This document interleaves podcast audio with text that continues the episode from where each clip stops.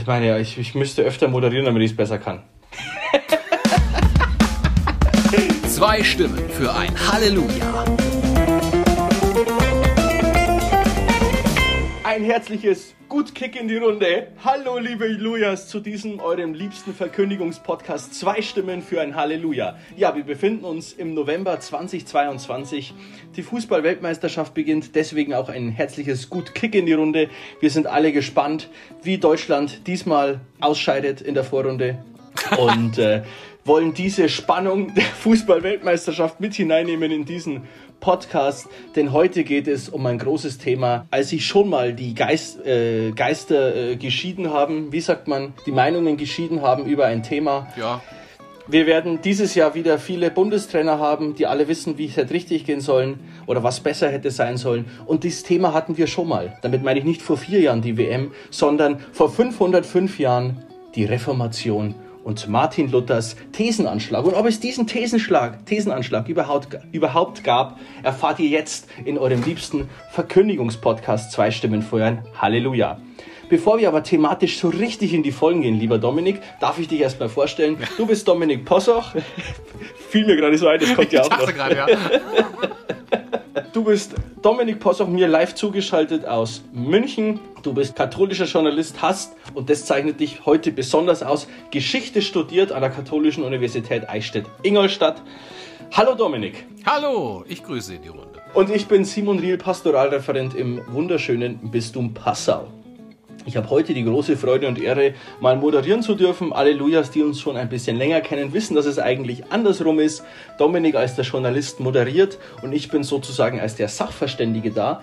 Aber da wir heute ein Thema einschneiden oder ein Thema besprechen, wo ein, ich sage jetzt mal, katholischer Theologe wie ich vielleicht voreingenommen wäre, nämlich die Reformation, wird heute Dominik als der Historiker von uns beiden. Als der Konvertit von, von uns beiden, genau.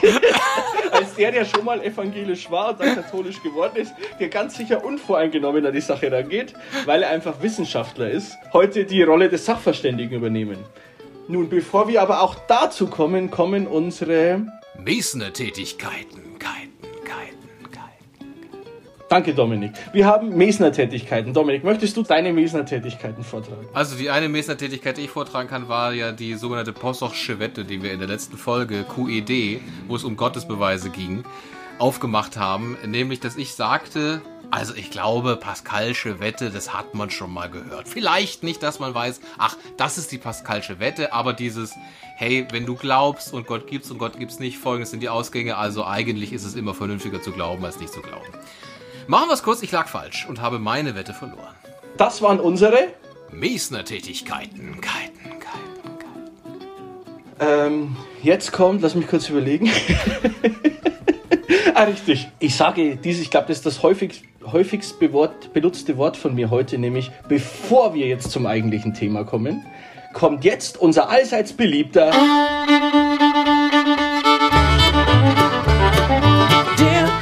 Zum Sonntag. Was hast du denn für uns vorbereitet? Es gäbe oder es gibt von der Münchner Brauerei Giesinger gibt es einen sogenannten Innovator. Das ist ein Bier, was sie vor fünf Jahren zum ersten Mal rausgebracht haben, anlässlich des Jubiläums, in Anführungszeichen 500 Jahre Reformation, also 2017. Das ist ein dunkler Doppelbock. Oh. Der würde perfekt hier reinpassen.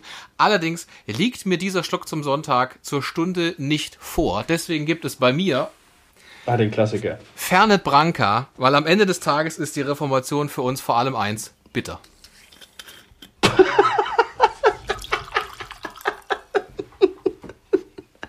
War sehr gut gegeben, wirklich sehr gut.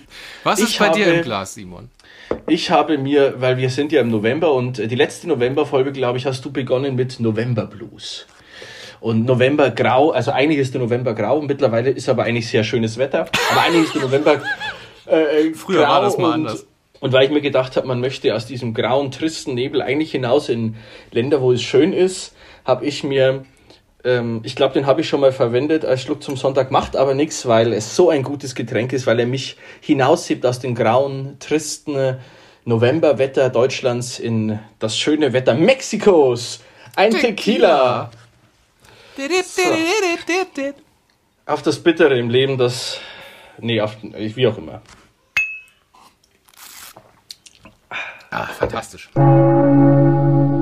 Dominik, Reformation. Ja. Martin Luther. So ist es. Wer war denn überhaupt dieser Martin Luther? Bevor wir hören alle immer Luther. Ich kann mich noch gut erinnern an ähm, dieses Reformationsjubiläum vor fünf Jahren, als da eine Riesenshow in ARD, glaube ich, war, äh, moderiert von, von dem großen ähm, Theologen und Geistlichen Eckhard von Hirschhausen. Und wer, wer dieser Luther, ja, eine Riesensendung über Luther. Wer war denn überhaupt dieser Luther? Kannst du uns die Person vielleicht kurz einordnen? Das kann ich machen. Also ganz kurz, Martin Luther war ein deutscher Mönch in Wittenberg. Gelebt? So um 1500. die Lebensdauer. Keine Ahnung, wann Martin Luther jetzt genau gelebt hat. Das ist auch, das spielt auch keine so eine große Rolle, weil man ehrlicherweise auch äh, sagen muss, am Ende des Tages hat er mit dem, was dann die Reformation gebracht hat, gar nicht mehr so viel zu tun gehabt. Ich kann dir einfach mal loslegen, wie ich mir das Ganze genau, so gedacht erzähl habe. uns mal über die Reformation. Genau, also Erzähl uns mal über die Reformation. heute, es soll im Prinzip, wie ich mir das gedacht habe, ist, ich habe äh, praktisch vorbereitet, das musst du wissen über Reformation und Martin Luther. Was hat das, was hatte das zum, für einen Grund und was ist danach passiert? Und danach erwarte ich mir von äh, dir, Simon, dass du praktisch wie Johannes Eck darauf gegenredest. Und da werden wir mal gucken, wie wir zusammenkommen. Also, Reformation ist ja vom Lateinischen und heißt der Erneuerung. Die Frage ist, was soll da eigentlich erneuert werden? Es geht prinzipiell um Missstände in der Kirche des Mittelalters. Zwei große Schlagworte. Simonie und Nepotismus. Simonie ist der Ämterkauf und Verkauf. Nepotismus ist, dass man Ämter abgibt an Verwandte. In diesem Fall speziell Kirchenämter. Warum Kirchenämter? Weil die damals sehr attraktiv sind, weil damit gewisse sogenannte Pfründe einhergingen. Das heißt Privilegien, Einkünfte und so weiter. Das heißt, wenn man ein Amt hatte in der Kirche, war nicht schlecht für die damalige Zeit. Und natürlich wollte man das dann in der Familie halten. So, die Bischöfe lebten wie Fürsten, haben auch so geherrscht, in Saus und Braus mehr oder minder. Und die Menschen lebten eben zum einen in Armut, im krassen Gegensatz dazu, zum anderen aber auch vor der permanenten Angst vor der ewigen Verdammnis, vor der Hölle. Und das, was man damals gesagt hatte, ist eben, hey, es gibt aber eine Möglichkeit, wie du diesem, dieser Hölle entrinnen kannst. Und das ist vor allem, wenn du Ablass dir erwirbst. Und damals war es eben so, dass man diesen Ablass mit dem auch gehandelt hat. Ablass per se ist ein Thema, vielleicht machen wir das mal in einer der kommenden Folgen, weil Ablässe gibt es ja auch heute noch. Damit ich das jetzt hier nicht so aufdröseln muss, wir verschieben es auf eine der kommenden Folgen, wie vieles, wo wir immer aktuell Probleme haben. Aber ähm, einfach der Ablasshandel per se, vielleicht kennt man auch noch dieses geflügelte Wort, wenn das Geld im Kasten klingt, die Seele aus dem Fegefeuer springt. Also dieses Zahl was, dann kriegst du so einen Ablassbrief und dann bist du fein raus, ansonsten kommst du in die Hölle. Und wenn du natürlich dazwischen wieder irgendwas Blödes machst, ja, dann kannst du den anderen was wegschmeißen, dann kommst du natürlich wieder safe in die Hölle. Der Erste, der gesagt hat, Leute, Leute, Leute, ist das nicht irgendwie eine seltsame Entwicklung von dieser barmherzigen Kirche, wie wir sie eigentlich haben wollen, war Jan Hus. Damals kam das eher mittel an, 1415 wurde er verbrannt. Der nächste, der dann praktisch in der Reihe kommt, ist eben dann dieser deutsche Mönch aus Wittenberg, Martin Luther, der für sich die Erkenntnis gewann, man kann sich nicht freikaufen oder durch Werke es sich verdienen, erlöst zu werden, sondern es geschieht allein durch Gnade, allein aus dem richtigen Glauben heraus. Und er wandte sich dann eben in 95 Thesen speziell gegen den Ablasshandel. Ob er diese 95 Thesen tatsächlich jemals an die Tür der Kirche zu Wittenberg genagelt hat, wie man hinterher das gerne erzählt hatte, das weiß man nicht so genau. Es kann auch sein, dass er die einfach gedruckt hat, beziehungsweise nicht gedruckt, aber einfach angefertigt hat und die sind aber auf jeden Fall heute würde man sagen, steil viral gegangen. Also die haben sich einfach verbreitet, Leute haben die kopiert, abgeschrieben, weitergegeben, die wurden vervielfältigt, also 1517 war das, haben sich diese Thesen gegen diesen Ablasshandel gerichtet und im, im Zuge dieses, dieser Auseinandersetzung damit kam eben auch für Martin Luther die Erkenntnis, es kann eigentlich nur das gelten, was auch so in der Bibel steht. Wenn in der Bibel zu irgendwas nichts steht, dann kann es dafür auch keine Regel geben, egal wo die herkommen mag. Und das mit diesem Ablasshandel, das steht so in der Bibel nicht drin. Insofern ist es abzulehnen, weil eben allein durch den Glauben ähm, kann man das Ganze machen. Es gibt auch eben, dass man sagt, kein Fasten Quatsch, bringt nichts. Pilgerreisen, Quatsch, bringt nichts. Das Einzige, was dir sozusagen hilft, ist auch das Bibelstudium. Die Bibel zu lesen, äh, die Bibel gut zu kennen. Deswegen hat Martin Luther ja zum Beispiel auch das Neue Testament auf Deutsch übersetzt. Weil es damals so war, die Bibel war halt auf Latein und das war halt nicht so wie bei uns, Simon, dass wir das hätten auch lesen können, sondern damals war halt Latein, keine Ahnung, irgendwas ipsum leorum darum, wird schon stimmen. Weil wir ein Riesenlatinum haben, Ja, meinst richtig. du? Konnten wir das lesen? So ist das richtig. Darf ich, darf ich kurz was einwerfen? Ja, unbedingt. Es gab schon deutsche Übersetzungen vor Luther. Aber halt Gab schon, aber Luther hat es halt trefflich gepackt, mit dem Buchdruck gleichzeitig, etwa gleichzeitig zu kommen. Richtig. Vor allem hat er auch in seiner Übersetzung, darauf äh, komme ich dann gleich noch, zum Beispiel, aber kannst du jetzt auch einschieben, er hat Wörter geprägt, die es erst durch Martin Luther gibt, weil er gesagt hat, das ist ja dieses dem Volk aufs Maul schauen, also auch so zu übersetzen, dass man versteht, was gemeint ist. Und zwar der Begriff, der deutsche Begriff Nächstenliebe kommt von Martin Luther, hatte er so übersetzt. Ja, lehnen wir auch ab, nicht wahr? Ja, ist ein bisschen Kleiner Witz. Ist verbrannt, ist verbrannt der Begriff. Also worum es halt Martin Luther in diesem Fall ging, war den Priester auch im Prinzip überflüssig zu machen. Er ist nicht mehr nötig. Alles, was ich sage, ist immer sozusagen aus der Argumentation Luthers heraus. Nicht so, dass ich sage, so ist es oder so war es, aber so sah es Luther eben zu seiner Zeit. Nämlich, Priester ist der Vermittler zwischen Gott und den Menschen und wenn ich aber die Bibel selber lesen kann, dann brauche ich keinen Priester. Im Prinzip braucht man auch keine Kirche mehr, weil man ja allein durch den Glauben heraus selig werden kann. Das sozusagen, was Martin Luther äh, verfasst hat, geschrieben hat, in aller Einfachheit, aber ähm, einfach, worum es eben ging, die Missstände der Kirche irgendwie zu reformieren, irgendwie anzustoßen, zu sagen, Leute, wenn ich die Bibel lese, ich weiß nicht, habt ihr eine andere, aber bei mir steht das anders drin. So, wie ist die Reaktion der äh, damaligen Obrigkeit? Zum Beispiel ein Kirchenbann vom Papst. Das heißt, im Prinzip aus der Kirche rausgeschmissen. Damit kam auch die sogenannte Reichsacht. Das bedeutet, Martin Luther war vogelfrei. Und das heißt eigentlich, Martin Luther hätte jederzeit umgebracht werden können, beziehungsweise er hätte sogar umgebracht werden müssen, wenn man ihn auf der Straße entdeckt. Der Kurfürst von Sachsen hat sich allerdings, weil der fand Martin Luther, der hat auch ein paar ganz gute Ansichten gehabt, hat sich vor ihn gestellt, hat ihn entführt und versteckt auf seiner Burg. Gespielt von Sir Peter Ustinov in dem berühmten Martin Luther-Film. Das stimmt. Oh, sehr, sehr gut. Richtig, das ist übrigens, das ist ein Film, das ist ja ein, ein knallharter Propagandastreifen. Das stimmt, der ist furchtbar historisch, einfach, also, Also auf jeden Fall, diese, ja, dieser Film ist, ähm, der erzählt natürlich das Narrativ, alles, was die Kirche gemacht hat, alles, was in der Kirche war, war schlecht. Jeder, der mit der Kirche zu tun hat, war auch ein schlechter. Haha, im doppelten Wortsinne. Und nur der gute kleine Mönch Martin hat das retten können. So ungefähr ist dieser Film. Das wird der eigentlichen Historie nicht so zu 100% gerecht. Formulieren wir es mal so. Was ist in dieser Zeit dann äh, entstanden? Die Bauern wollten eben ihre Situation verbessern. Die Adligen haben das abgelehnt. Die Kirche ist auch nicht drauf eingegangen. Insofern kam es dann 1524 zu den Bauernaufständen, wo sich Martin Luther interessanterweise auf die Seite der Landesfürsten gestellt hat. Also nicht auf die Seite der Bauern, aber weil eben ein Landesfürst ihn ja geschützt hat. Er hat damals sogar tatsächlich auch gesagt, ein guter Christ ordnet sich unter kam weniger gut an bei den Bauern, aber der, das Ganze wurde dann im Bauernkrieg 1526 brutal niedergeschlagen, bis es dann 1530 zum sogenannten Augsburger Bekenntnis kam, zur Confessio Augustana, also heute noch ein einigermaßen wichtiges Ding in der evangelischen kirchlichen Gemeinschaft, wo eben einige Fürsten gesagt haben, wir wollen jetzt eine neue Kirche haben und das soll eine lutherische Kirche sein. Und deswegen eigentlich, wenn man drauf schaut, wann hat die Reformation wirklich eigentlich ihren, ihren Höhepunkt gefunden, ist das eigentlich 1530, weil da eigentlich erst die lutherische Kirche dann gegründet wurde.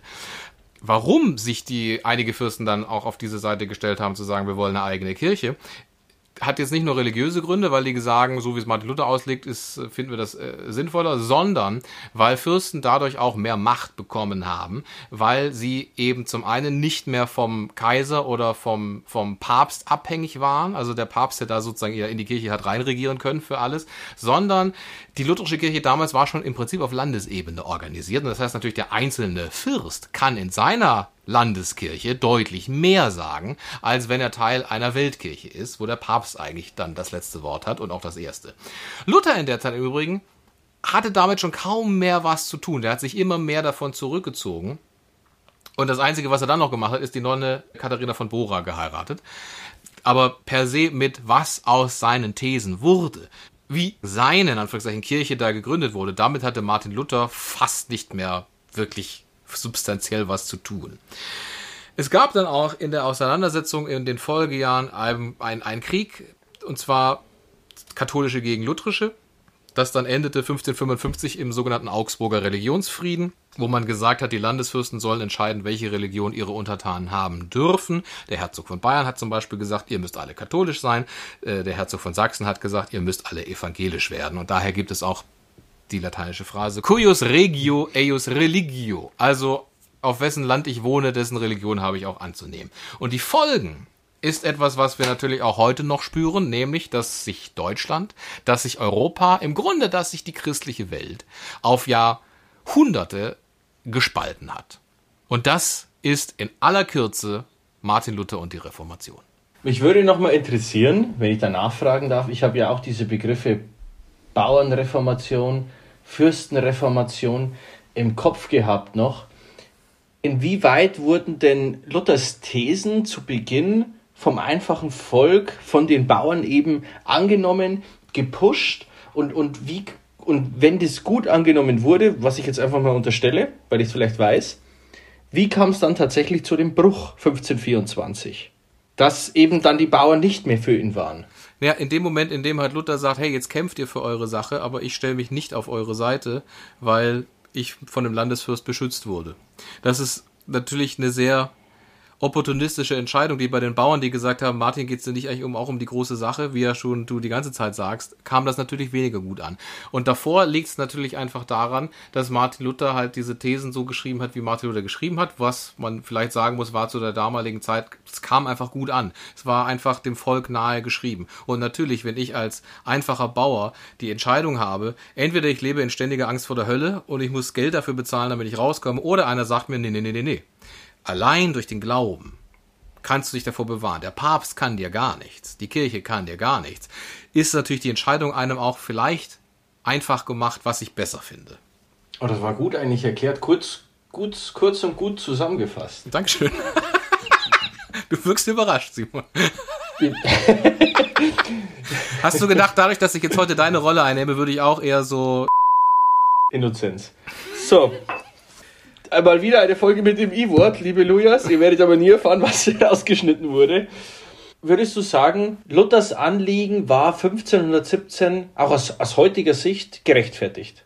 Luthers Kernanliegen. Gegen den, Darum geht's. Also, gegen den Ablasshandel bestimmt. Ja. Und jetzt hast du zu Beginn deiner, deiner ähm, Ausführung gesagt, ich muss jetzt die Rolle von Johannes Eck einnehmen ja. und die ganzen Thesen von Luther äh, widerlegen. Nun, liebe Lujas, Johannes Eck, vielleicht für euch kurz, er war so der katholische Gegenpart von Luther. Also kann man auch nicht sagen. Im Nachhinein wird er eigentlich da hoch zu stilisiert. Die haben sich, glaube ich, nur einmal getroffen, Johannes Eck und Martin Luther. In, war das in Ingolstadt? Ja. In Ingolstadt. Johannes Eck, katholischer Theologieprofessor meines Wissens nach. Ähm, die haben sich getroffen und da diskutiert, eben über die Thesen Luthers. Und Johannes Eck war vielleicht nicht so der Social Media Mensch wie, wie Luther, konnte nicht so gut fürs Volk formulieren, aber er war wohl der intellektuellere, der, der bessere am Glas, würden wir sagen, Dominik. das stimmt. Er, nein, er hat wohl tatsächlich Luthers Thesen, er konnte mit denen so umgehen und auch intellektuell mit denen so umgehen, dass er Luther in die Enge getrieben hat. Er konnte seine Argumente zuspitzen, sodass sich Luther eigentlich selbst in dieser in dieser Disputatio selbst aus der Kirche hinaus manövriert hat. Muss man eigentlich sagen, indem Johannes Eck gesagt hat, wenn das so ist, dann ist aber auch das so und dann musst du dem auch zustimmen. So wird es, wurde es mir geschildert in der Vorlesung und ich habe katholische Theologie studiert, vielleicht war das ähm, äh, etwas eindimensional, aber Dominik wird mir widersprechen. Er ist reiner weltlicher Historiker ja, das, das, haben wir ja beide in äh, mittlere und äh, neuere Kirchengeschichte gehört, bei Professor Dr. Konstantin Meyer. Grüße bitte, falls er noch lebt. Und, äh, ich denke. Spitzname Koma übrigens. Spitzname Koma, ja. ähm, das weiß ich noch, das, da gab es ja auch mal so ein ganzes Symposium und so was weiß ich was zu Johannes Eck in Ingolstadt. Deswegen ist das ja uns auch einigermaßen präsent, weil genau, wir in der Nähe wir in Eichstätt äh, studiert haben. Und da weiß ich auch noch, dass Professor Meyer eben sagte, per se Luther war, hat nie gesagt, ich trete an, weil ich die Kirche reformieren will oder ich trete an, weil ich eine neue Kirche gründen möchte. Es war aber so, habe ich es auch noch in Erinnerung, dass er sich eben in dieser Auseinandersetzung so in die Ecke gedrängt gesehen hat, dass er sagt, mir bleibt fast nichts anderes übrig. Und die Frage ist halt aus der heutigen Sicht, würde man sagen, macht das jetzt aus Trotz? Mhm. Weil er sagt, okay, ich habe hier in Anführungszeichen verloren. In Eine einer Meister gefunden. Mhm. Mhm.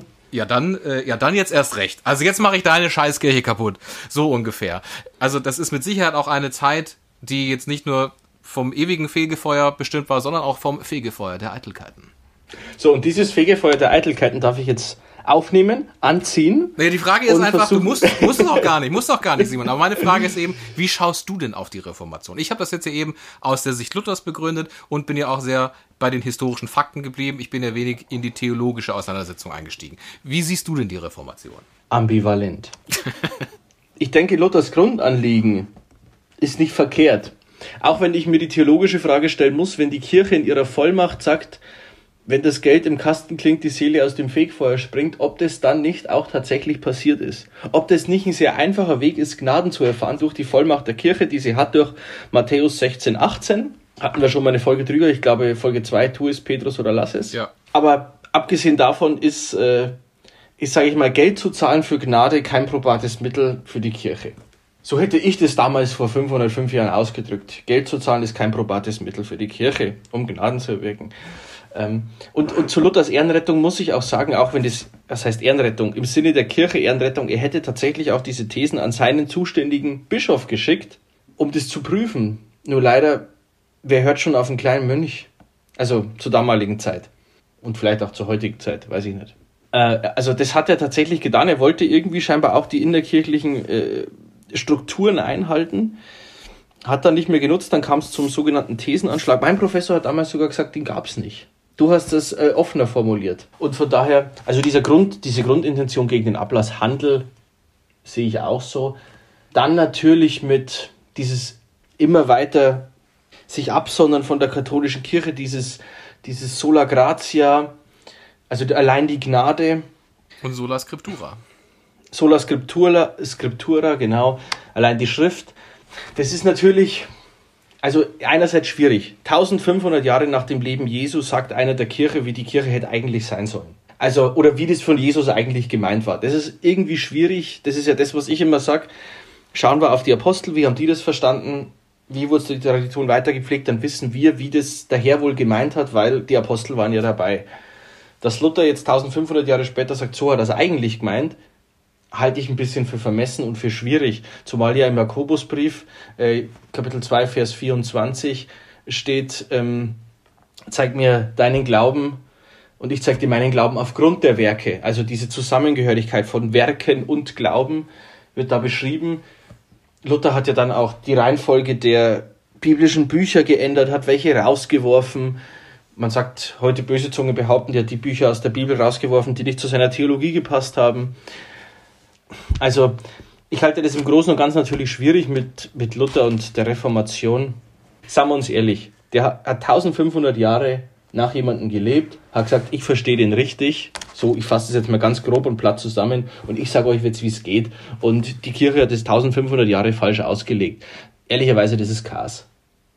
Da, da komme ich nicht dran vorbei zu sagen, das ist Chaos. Dass er mit Grundanliegen recht hatte, richtig. Deswegen hätte auch eine innerkirchliche Reformation eintreten müssen. Die ist dann dadurch auch eingetreten mit dem Konzil von Trient in der Mitte des 16. Jahrhunderts eben.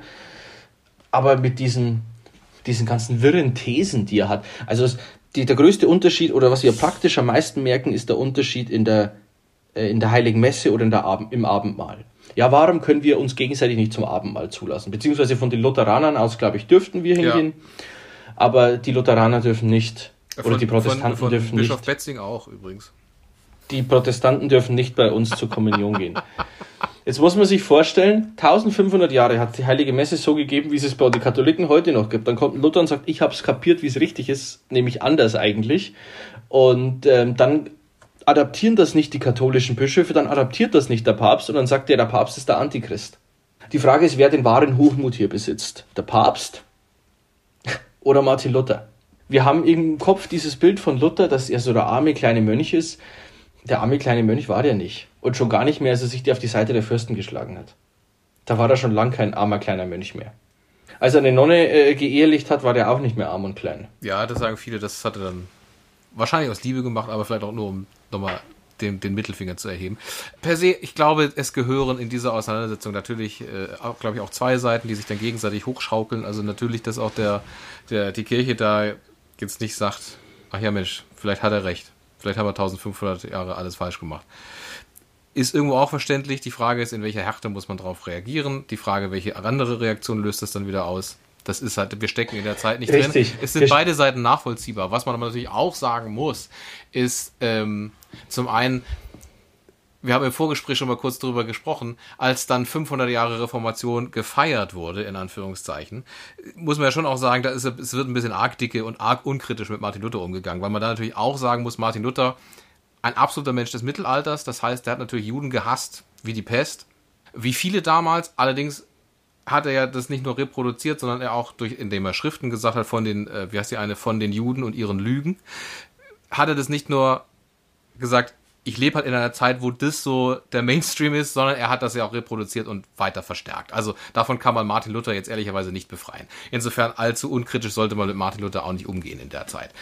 Wie aber eigentlich so mit allem.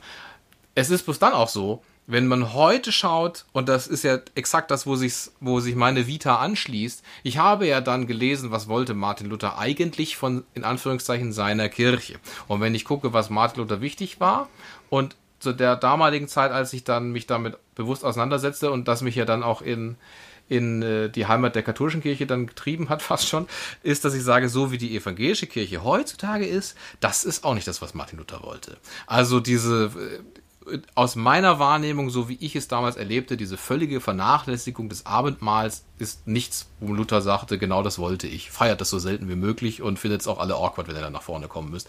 Also, das ist, muss man sagen, so wie die Kirche heute ist, wollte sie Martin Luther auch nicht. So wie die katholische Kirche heute ist, hätte wahrscheinlich Martin Luther damals auch kein Problem mehr gehabt.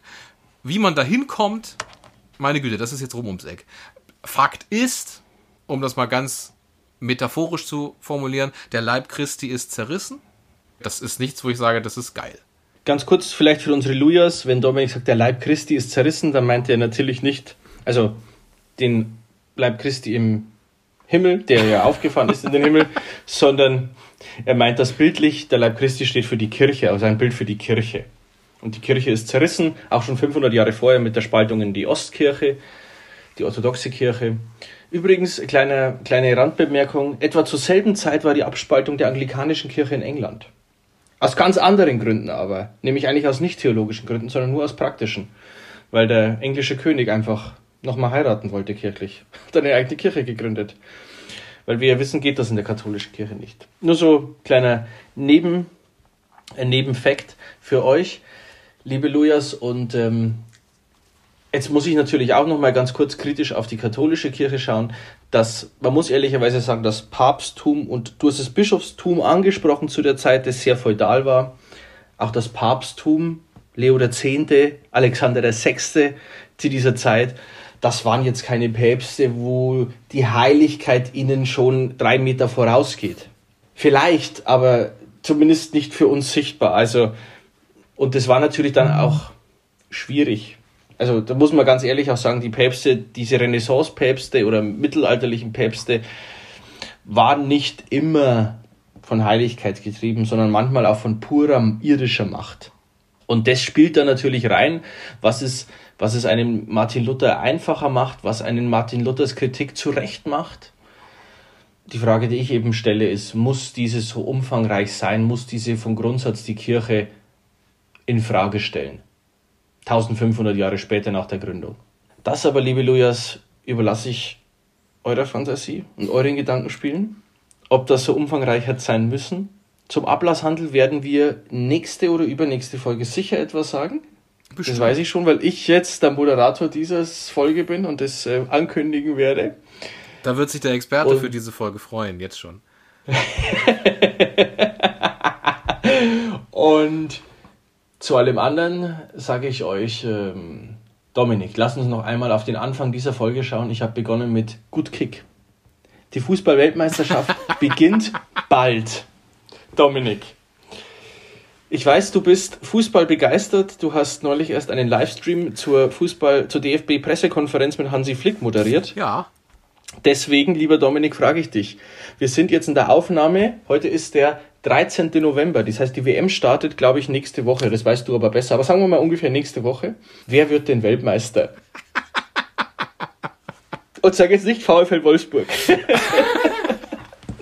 Keine Ahnung. Es ist mir tatsächlich am, am, am Ende des Tages ist mir das gleichgültig, aber in diesem Fall schon auch am Anfang des Tages. Aber wenn du mich jetzt so dezidiert fragst, dann äh, tippe ich Italien. Guck mal. Ich sag Trinidad und Tobago. Sehr gut. Die haben es auch mal wieder So. verdient. Die, ich würde auch sagen, die waren ähm, lang unterdrückt im Fußballgeschäft und Ja. sind jetzt einfach mal wieder dran. Ja. In diesem Sinne, liebe Loja, schreibt uns doch gerne Mails, wenn ihr denkt, der Fußball-Weltmeister wird oder einfach eure Fragen zur Reformation. Äh, wenn ihr da noch irgendwas im Kopf, Kopf habt zu Martin Luther.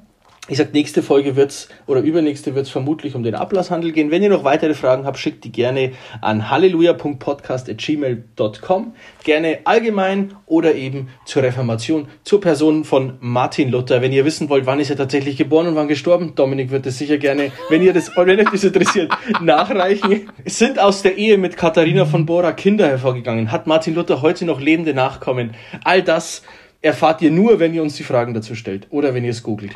Aber schickt uns gerne eine E-Mail mit euren Fragen. Wir beantworten sie gerne und auch in aller Kürze. Dann hoffe ich, dass wir für den Luja diese Folge nicht zu schnell gesprochen haben. Ansonsten gibt es die Möglichkeit, in manchen äh, Podcast-Apps die Geschwind Abspielgeschwindigkeit zu verlangsamen, habe ich mir sagen lassen. Gerne auch das einmal ausprobieren. Ansonsten bleibt mir nur zu sagen, ich wünsche euch allen ein frohes neues Kirchenjahr. Bis bald. Was ist meine Catchphrase-Verabschiedung, Simon? Das weiß ich nicht, das musst du 35 Folgen sage ich das. Am Ende jeder Folge, Simon. Da musst du das jetzt sagen. Was ich sonst sage. Ich höre doch nie bis zum Schluss. Haben wir wohl noch ein... Nee, was kommt denn zum Schluss? Ich wünsche einen besonders schönen Wo- Wochentag. Und zwar wünsche ich Einen schönen Sonntag. Amen. Zwei Stimmen für ein Halleluja.